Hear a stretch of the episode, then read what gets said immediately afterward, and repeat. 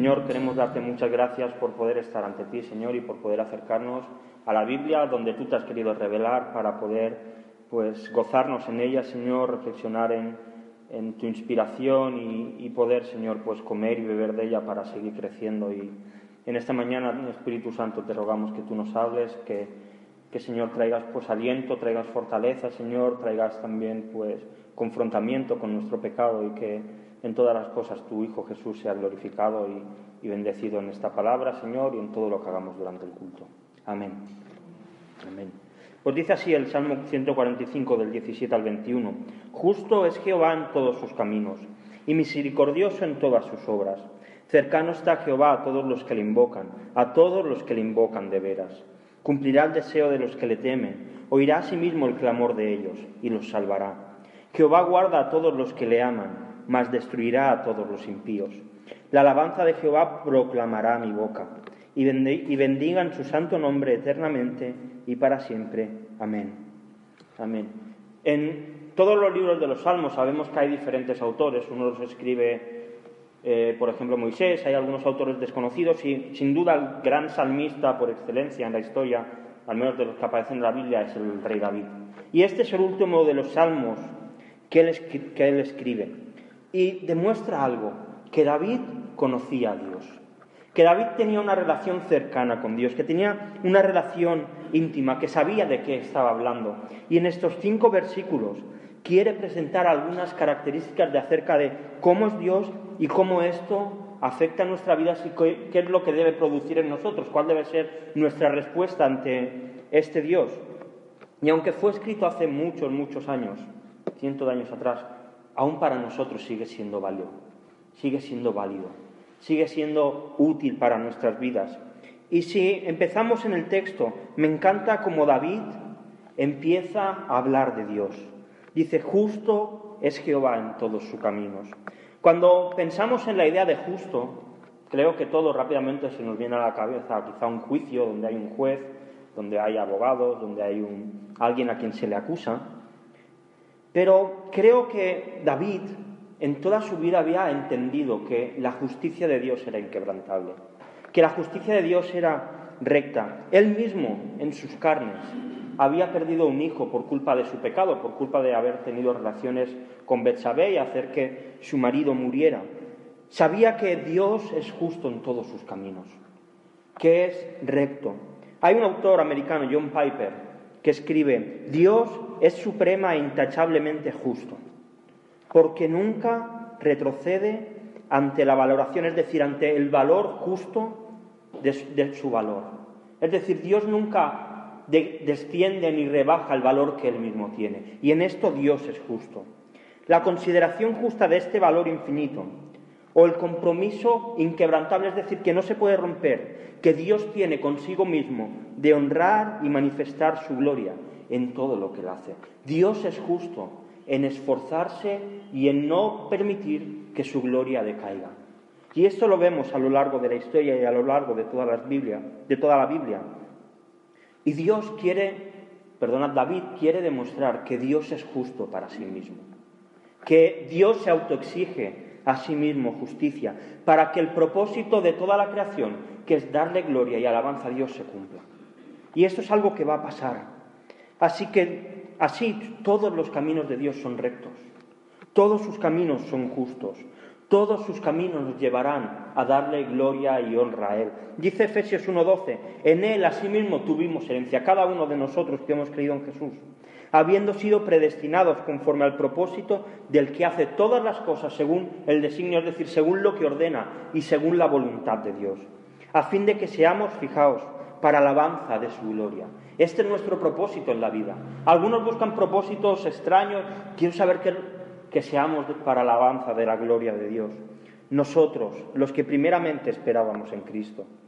Y es que el camino en el que cada uno de nosotros vivimos, en el que transitamos, nuestra vida, en el camino que estamos hacia nuestra meta, la patria celestial, el cielo, donde estaremos con Jesús, es un camino recto, es un camino justo. Y también lo será en su tamaño. A veces no parece como que, que se aleja. No, el tamaño de nuestra vida es un tamaño justo, un tamaño concreto. Mirad, no vamos a estar ni un día más, ni un día menos en la tierra de lo que Dios ha dicho que estaremos. Dios ha decretado absolutamente todo. Y este camino es el mejor camino por el que podemos transitar. Es verdad, a veces es duro, a veces es difícil, a veces hay dolor, a veces hay tropiezos, pero es un camino recto, es un camino justo, el mejor camino por el que podemos transitar, porque como propósito y como recompensa tiene la vida eterna. Es como el deportista que se prepara para unas Olimpiadas y día tras día entrena, día tras día tiene que seguir ciertas rutinas, tiene que restringirse en la comida, pero luego la recompensa es grande, conseguir una medalla. Nuestra medalla es el cielo. Así que es verdad, tenemos una vida difícil por delante, pero la recompensa vale la pena, porque Dios ha preparado un camino recto y perfecto por el cual nosotros estamos caminando. Y si David había experimentado que Dios era un Dios justo, también nos ofrece otro de los atributos de Dios, que Dios es un Dios misericordioso. David había experimentado durante toda su vida cuál era la misericordia de Dios. Lo vemos ya siendo un joven, un adolescente, y enfrentándose a aquel gigante Goliat. Y vemos como Dios demuestra su misericordia. Con una piedrecita le da justo en el lugar concreto y ese gigante cae. David sabía que Dios era justo y misericordioso en su, en su momento en que le dicen que va a ser rey. La misericordia de él había estado de Dios había estado con él. Escuché hace mucho tiempo una historia de un rey europeo, alrededor del 1800, por la zona de Rusia o algo así. Tenían que llevar a un país cercano un mensaje muy importante. Y era invierno y en aquella zona, si hoy en día nieva, pues hace unos años, 200 años así, nevaba mucho más. Era imposible ir a, a otros sitios si no ibas en un trineo tirado con perros. No se podía coger un carro de caballos. La única manera era esta, y se llevó a uno de sus siervos. En el camino hacia este país, de repente, aparecieron una manada de lobos empezaron a correr detrás de ellos para comerlos. El rey y el siervo se dieron cuenta de que los perros no tenían fuerza suficiente para poder huir de esos lobos. Así que cuando ya parecía que los lobos estaban muy cerca, que ya no había ninguna solución para ellos, que iban a morir, el siervo miró al rey y le dijo, mira rey, es necesario que tú vivas. Y el siervo saltó del trineo para que los lobos se quedaran con él y el rey pudiese cumplir su cometido. Es una historia dura, pero sin ninguna duda creo que estaremos de acuerdo que este siervo tuvo misericordia hacia su rey, ¿verdad?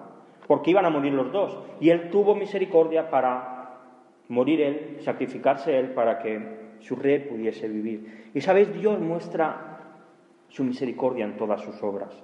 Absolutamente todo lo que Dios hace está acompañado de misericordia. Dice en Éxodo 15:13, condujiste en tu misericordia a este pueblo que redimiste, refiriéndose a Israel, lo llevaste con tu poder a su santa morada. Y vemos como la misericordia de Dios ha estado con Israel durante toda su historia.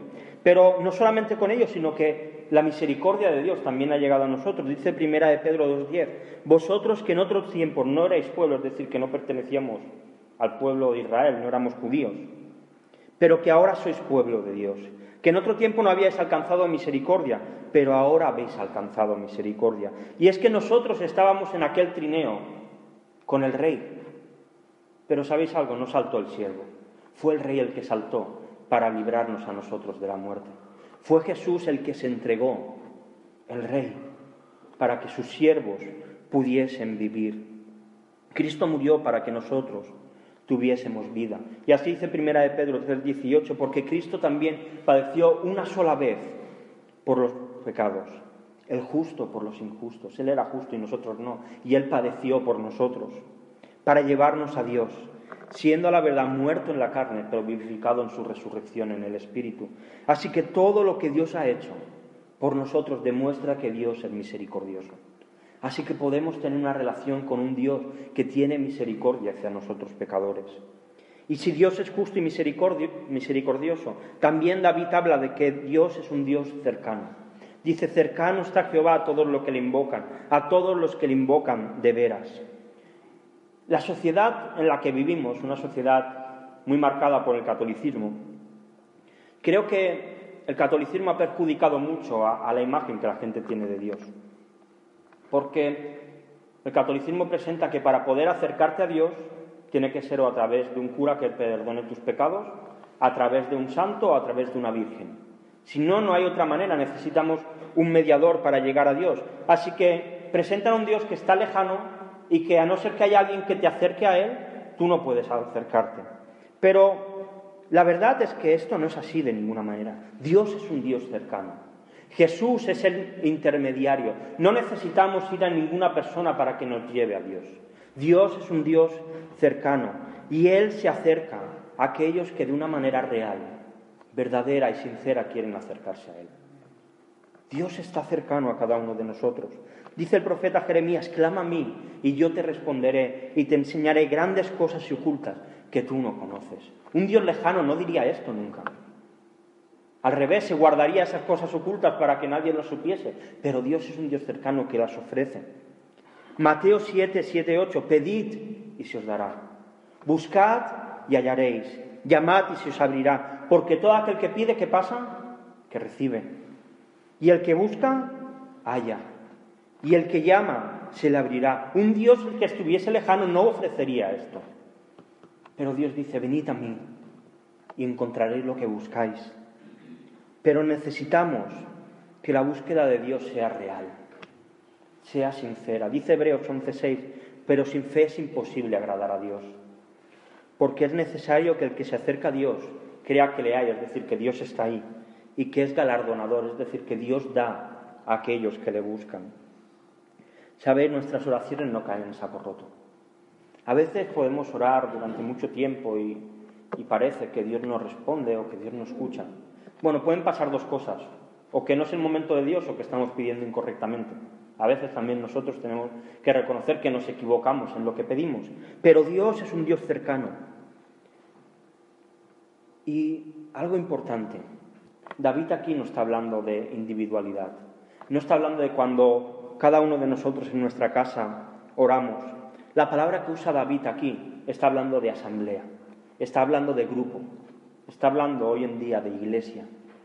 Y es que nuestros cultos de oración, cuando oramos juntos, es importante, porque nos acercamos a Dios como uno solo y presentamos las peticiones los unos de los otros, pero vamos como un solo cuerpo, porque Dios escucha a las iglesias que oran unidas. A veces parece, ¿no?, que hace poco que Ramón me invitó a predicar en un culto en travesía que había pues, de las iglesias unidas de gracia, y les dije, mirad, ¿sabéis? Hay muchos eventos cristianos, hay conciertos, conferencias, pero rara vez las iglesias se unen para orar. Y sin ninguna duda, que iglesias se junten para orar es lo mejor que se puede hacer, porque Dios es cercano, porque Dios escucha las oraciones de sus hijos, escucha las oraciones de la iglesia, y por eso es importante que cuando estamos aquí podamos orar al Padre, podamos acercarnos a Él, presentarle todo lo que haya que presentarle pero también agradecerle por esta misericordia y esta rectitud, este camino en el que nos ha puesto Él. Y si esto es lo que David en estos versículos ha presentado acerca de la naturaleza de Dios, también David presenta tres grandes bendiciones que cada uno de nosotros podemos experimentar. Dejadme leer algo antes de, del mismo autor de antes, de John Piper. Dice, Dios se, se propone obtener toda la gloria en nuestra redención. Es decir, en nuestra salvación Dios quiere que Él sea el que reciba toda la gloria. Que quede claro que ha sido algo de Él. Y dice John Piper, por lo tanto, es categórico en cuanto a que Él obrará por nosotros y no nosotros por Él. Que Él es el obrero y que nosotros necesitamos de su servicio. Que Él es el médico y nosotros sus pacientes. Nosotros los débiles y Dios es el fuerte nosotros somos los que tenemos el coche estropeado y Él es el mecánico que se va a encargar de arreglarlo. Necesitamos a Dios. Y Dios tiene bendiciones para nosotros. Y la primera de ellas que presenta David cumplirá el deseo de los que le temen. David está expresando esta idea de temer con lo que vemos en el Deuteronomio 33, 16 y con las mejores dádivas de la tierra y su plenitud y la gracia del que habitó en la zarza. Que el deseo que nosotros debemos tener es la excelencia de Dios, su gracia, la misma que Dios le demostró a Moisés cuando le llamó desde la zarza. Y esto le ocurre a aquellos que temen a Dios. Y mira, déjame pararme un segundo para hablar de este temor de Dios. El temor que, que aquí describe David no es un miedo a ser destruido. Es algo que Dios realmente podría hacer si quisiera, sino que lo que demuestra es el siervo que se postra delante de su rey, delante de su señor, para rendirle pleitesía y que acepta todo aquello que su rey le da como algo bueno. Y sin ninguna duda, aquellos que se acerquen a Dios recibirán plenitud por parte de Dios. Aquellos que vayan de una manera sincera a Dios recibirán cosas buenas. Jesús le dijo a los discípulos, pues si vosotros siendo malos sabéis dar buenas dádivas, es decir, cosas buenas a vuestros hijos, ¿cuánto más vuestro Padre que está en los cielos no dará cosas buenas a los que le pidan? Claro que sí. Dios es un Dios que da cosas buenas. Él dará en gran manera a aquellos que le temen, que muestran gratitud y que muestran sinceridad y honestidad ante Él, ante el Dios eterno. Dios no abandonará a los suyos. Dios siempre nos, sostendrá. Dice Romanos 8 del 28 al 32, y este es un texto un poco largo, pero vale la pena leerlo. Y sabemos que a los que aman a Dios, todas las cosas acontecen para bien. Esto es, a los que conforme a su propósito son llamados. Y fijaos cómo Pablo va desarrollando esta idea, porque a los que antes conoció, es decir, ya estábamos en la mente de Dios, también los predestinó para que fuesen hechos conforme a la imagen de su Hijo. Es decir, Dios nos ha predestinado, antes ni siquiera de nacer, para que seamos como Jesús, para que Él sea el primogénito, es decir, Jesús entre muchos hermanos. Y a los que predestinó, aquellos a quien Dios había decretado, los llamó. Y nosotros hemos recibido esa llamada. Y a los que llamó, los justificó a través de Jesús, nos hizo justos ante Dios. Y a los que justificó también los glorificó. ¿Qué pues diremos a esto? Y esto es maravilloso. Si Dios es por nosotros, ¿quién contra nosotros? Si Dios está con nosotros, ¿quién va a poder hacernos nada? El que no escatimonia a su propio Hijo, sino que lo entregó por todos nosotros, ¿cómo no nos dará con Él todas las cosas? Sí, Dios es un Dios que da. Y si ha sido capaz de dar a su Hijo, que es lo que más ama, sabemos que cualquier cosa que le pidamos puede dárnosla sin problema. Pero no solamente cumple el deseo de aquellos que le temen, sino que también oirá el clamor de ellos y los salvará. David durante toda su vida había recibido muchas veces el rescate de Dios. Había peleado contra enemigos y había visto cómo Dios le salvaba. En toda la Biblia vemos casos así. Vemos cómo Dios salva a Noé de ese gran diluvio que iba a venir. Lo vemos con Abraham, lo vemos con Elías, con Jonás, con Pablo, con Pedro y con muchos otros a lo largo de la historia. Como Dios ha oído el clamor de sus hijos y los ha salvado. Y es que Dios escucha el clamor de quienes le temen.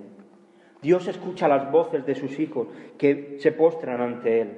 En Éxodo 3:7 nos enseña cómo Dios escuchó a su pueblo en Egipto. Dijo luego Jehová, bien he visto la aflicción de mi pueblo que está en Egipto, y he oído su clamor a causa de sus exactores, pues he conocido sus angustias. Cuando el pueblo clamó en Egipto, Dios le escuchó. También escuchó a David, Salmo 34, 15. Los ojos de Jehová están sobre los justos y sus, oídos atentos al clamor de todos ellos. Dios está atento a nuestro clamor. Y también escuchó al mismo Jesús. Dice Hebreos 5, 7 al 11. Y Cristo, en los días de su carne, ofreciendo ruegos y súplicas con gran clamor y lágrimas al que podía librarle de la muerte, ¿quién era este? El Padre era el único que podía librarle de la muerte. Jesús clamó a él. Fue oído a causa de su temor reverente. Y aunque era hijo, por lo cual padeció, aprendió la obediencia. Y habiendo sido perfeccionado, vino a ser el autor de eterna salvación para todos los que le obedecen, y fue declarado por Dios sumo sacerdote por el orden de Melquisedec. Y sabéis, nosotros podemos estar seguros de que Dios nos escucha, que cuando clamamos a Él seremos escuchados, porque Cristo ha abierto una puerta para que nuestras súplicas puedan llegar a Dios. Dice, por tanto, teniendo un sumo sacerdote, que traspasó los cielos, Jesús el Hijo de Dios, retengamos nuestra profesión. Porque no tenemos un sumo sacerdote que no pueda compadecerse en nuestras debilidades, sino uno que fue tentado en todo, según nuestra semejanza, pero sin pecado. Dice, acerquémonos pues confiadamente al del trono de la gracia, donde hallaremos misericordia y hallaremos el oportuno socorro. Así que podemos acercarnos a Dios. Dios nos escucha. No caigamos nunca en el error de pensar, bueno, Dios se olvida de nosotros y Dios nos escucha. Su oído está atento. En la tercera de las bendiciones que presenta David, Jehová guarda a todos los que le aman, mas destruirá a los impíos. Yo creo que todos en algún momento hemos pensado que hay demasiada injusticia en este mundo, ¿verdad? Yo no sé si has conocido alguna vez a alguien que digas, es que esta persona es una mala persona y que además encima las cosas le van bien. Yo no sé si te has encontrado ese caso alguna vez, yo he conocido alguno y no entiendo que las cosas le vayan bien. No entiendo a veces la manera en que Dios hace las cosas en la tierra. ¿Cómo puede ser que gente que es buena, que ama a Dios, le vayan las cosas mal? Y gente que odia a Dios, que no quiere saber nada de Él y que encima hace cosas malas, las cosas le vayan bien. La verdad es que esto ha sido así desde siempre. Toda la historia de la humanidad está plagada de casos así. Dice el sabio Salomón, no envidies al hombre injusto, ni escojan ninguno de sus caminos, porque Jehová abomina al perverso, mas su comunión íntima es con los justos. Sabéis, es verdad, a veces parece que a los malos las cosas le van bien, pero aquellos que vivimos justamente, que nos esforzamos en hacer bien las cosas, Dios nos ofrece comunión con Él. Y esto es algo maravilloso, porque Dios guarda a los que le aman. Jesús cuando estuvo en la tierra, le dijo a sus discípulos, haced tesoros en el cielo, haced tesoros donde realmente vale la pena. Y es que a Dios no tiene demasiado interés, si entendamos en esto, en la economía o en la salud, y no digo que, que Dios se despreocupe de esto, pero no es el foco principal de. Claro que, le importa, pero realmente si el foco principal fuese la salud, no habría ningún enfermo, porque Dios se encargaría de que nadie fuese, estuviese enfermo, de librar esa consecuencia del pecado. Y por supuesto, vuelvo a repetir, Dios escucha nuestras oraciones cuando le presentamos problemas físicos y de salud, pero no es el fin principal, porque la Biblia habla claramente que Dios tiene cuidado de nosotros, pero a lo que a Dios más le importa en nuestras almas. Eso es lo que realmente vale, porque es por lo que Jesús pagó en la cruz, para rescatar nuestras almas. Y mirad, vivimos en, en unos tiempos en el que el alma del ser humano está siendo más atacada que nunca. Antes he buscado, porque hoy en día vemos pues, muchas campañas en contra del maltrato, de, de la violencia de género y todo esto, que está muy bien que se haga, porque creo que no sé si el año pasado murieron en, en España 45 o 50 mujeres. Pero me preocupa que nadie se preocupe por las almas, porque cada día en España se suicidan 10 personas, que eso son más de 3.000 personas al año. Y nadie se preocupa en tratar lo que está en el interior. Y es algo que la Iglesia tenemos una responsabilidad, porque a Dios le preocupan las almas. Aquellos que aman a Dios serán preservados, Dios los guardará hasta el día en que estemos delante de Él. Guardará nuestras almas. Pero aquellos que no son sus hijos, dice que los impíos serán destruidos eternamente. Mirad, no, no nos enfoquemos tanto en aquellos que, que hacen el mal y las cosas les va bien. No tengamos tantos celos de aquellos que parecen prosperar económicamente o, sino preocupémonos de ir a ellos y preocuparnos de sus almas, como Dios ha preocupado de las nuestras, porque eso es lo realmente importante. Necesitamos que estas personas, personas, vengan al conocimiento de la verdad. Y nos llegamos ya al último versículo del Salmo, que al final es una consecuencia de todo lo que hemos visto, es cuál es nuestra reacción ante un Dios que es recto, que es justo, que es misericordioso, que nos escucha que nos preserva, que nos guarda. La primera consecuencia que tiene que haber ante esto habla de una manera individual a cada uno de nosotros. La alabanza de Jehová proclamará mi boca. La oración es una de esas cosas que a veces se puede hacer difícil llevar a cabo y a veces nos puede costar entender cuál es el propósito que tiene y cómo funciona. A veces podemos caer en el error de solamente utilizarla pues para pedir o para, para ser un poco, entre comillas, egoísta. Pero nuestras oraciones siempre debieran seguir el patrón del Padre nuestro. Deberían empezar con la adoración, es decir, reconocer quién es Dios Padre nuestro que estás en el cielo. Debería seguir con la alabanza, santificado sea tu nombre.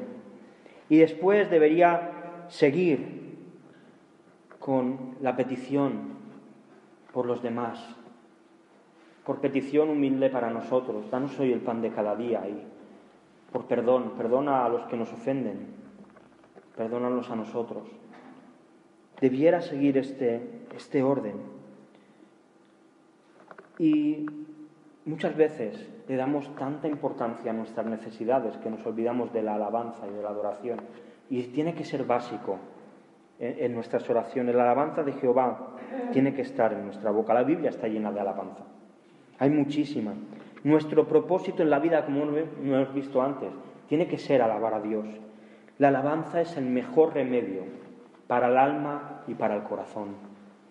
A veces cuando vamos a Dios pensamos que la solución está en que Dios nos dé aquello que necesitamos. Pero cuando en un momento difícil alabamos a Dios, lo que estamos haciendo es decirle a nuestra alma, vamos a confiar en Dios, vamos a, reposar. Dios sabemos que Dios lo sabe todo, vamos a dejar que Él haga las cosas a su manera. En Deuteronomio 10, 20 a 21 nos anima a que alabemos a Dios, dice, a Jehová tu Dios temerás, a Él solo servirás, a Él seguirás y por su nombre jurarás. Él es el objeto de tu alabanza. Él es tu Dios que ha hecho contigo estas cosas grandes y terribles que tus ojos han visto. Y la verdad es que nuestros ojos también han visto milagros. Yo creo que cada uno de nosotros podríamos decir alguno. Podríamos decir algo que Dios ha hecho. Yo puedo decir que con la edad de Fran, quizá un poquito menos, con siete, ocho años, Dios me, me libró de una meningitis, de la peor que había. Cuando salí de allí, los médicos le decían a mi madre que eso era un milagro, porque los que salen normalmente pues tienen problemas luego de habla, de escucha. Igual yo quedo un poco tarado, pero igual no, no tiene tanto que ver con esto. Pero realmente creo que cada uno de nosotros podemos decir que Dios ha sido bueno. Tenemos motivos para alabar a Dios. Dice el Salmo 95 del 1 al 2, venid, aclamemos alegremente a Jehová Cantemos con júbilo a la roca de nuestra salvación. Lleguemos ante su presencia con alabanza. Aclamémosle con canto. Esta debería ser nuestra actitud diaria, de querer alabar a Dios. Y acaba el salmo diciendo, y todos bendigan su santo nombre, eternamente y para siempre. La palabra que utiliza David aquí para hablar de bendecir, si la traducimos literalmente al castellano, está hablando de arrodillarse de bendecir a Dios como último acto de adoración. Y me llama mucho el concepto, esta idea de arrodillarse, porque David nos da en el Salmo una idea también de durante cuánto tiempo hay que hacerlo. Dice eternamente y para siempre. Y es que la alabanza a Dios tiene que ser cada día de nuestra vida. Y cuando estemos ante su presencia durante toda la eternidad para siempre debiese estar en nuestra boca, porque llegará el día en que todo ser humano bendecirá el nombre de Jesús. Aquellos que hemos creído lo haremos gustosamente, como lo hacemos ahora. Aquellos que no lo harán al darse cuenta que realmente Jesús será Dios. Y todo hombre dirá cosas buenas acerca de Dios.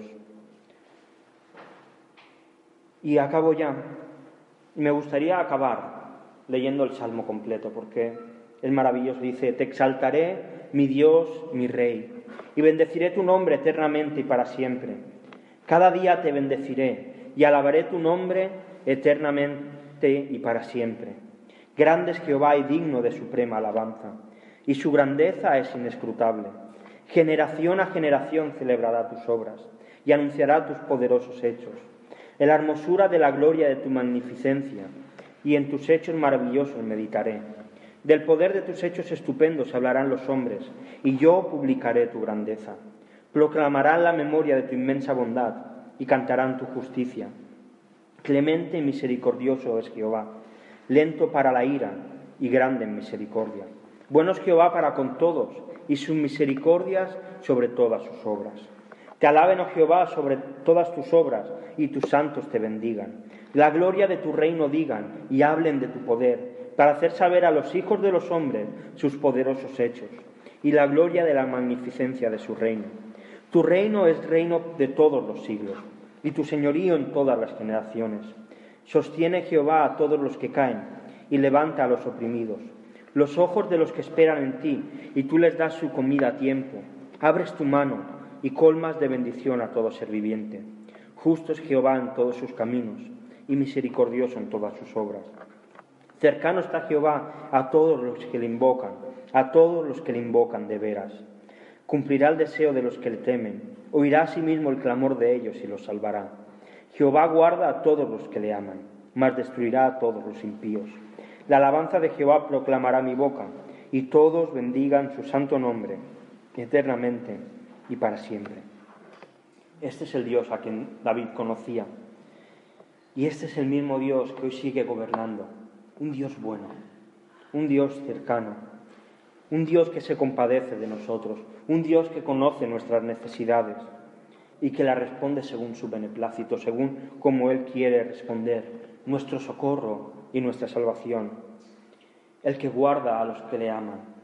Así que, viendo a este Dios, ¿cómo no vamos a alabarle hoy? ¿Cómo no vamos a proclamar su nombre? ¿Cómo nos vamos a acercar ante su trono confiados sabiendo que Él nos escucha? Así que os animo a que en esta mañana no perdamos la oportunidad, todos los que estamos aquí, de alabar el nombre del Señor. En esta asamblea, en esta iglesia, en este pueblo comprado con sangre, para alabanza y gloria del Señor.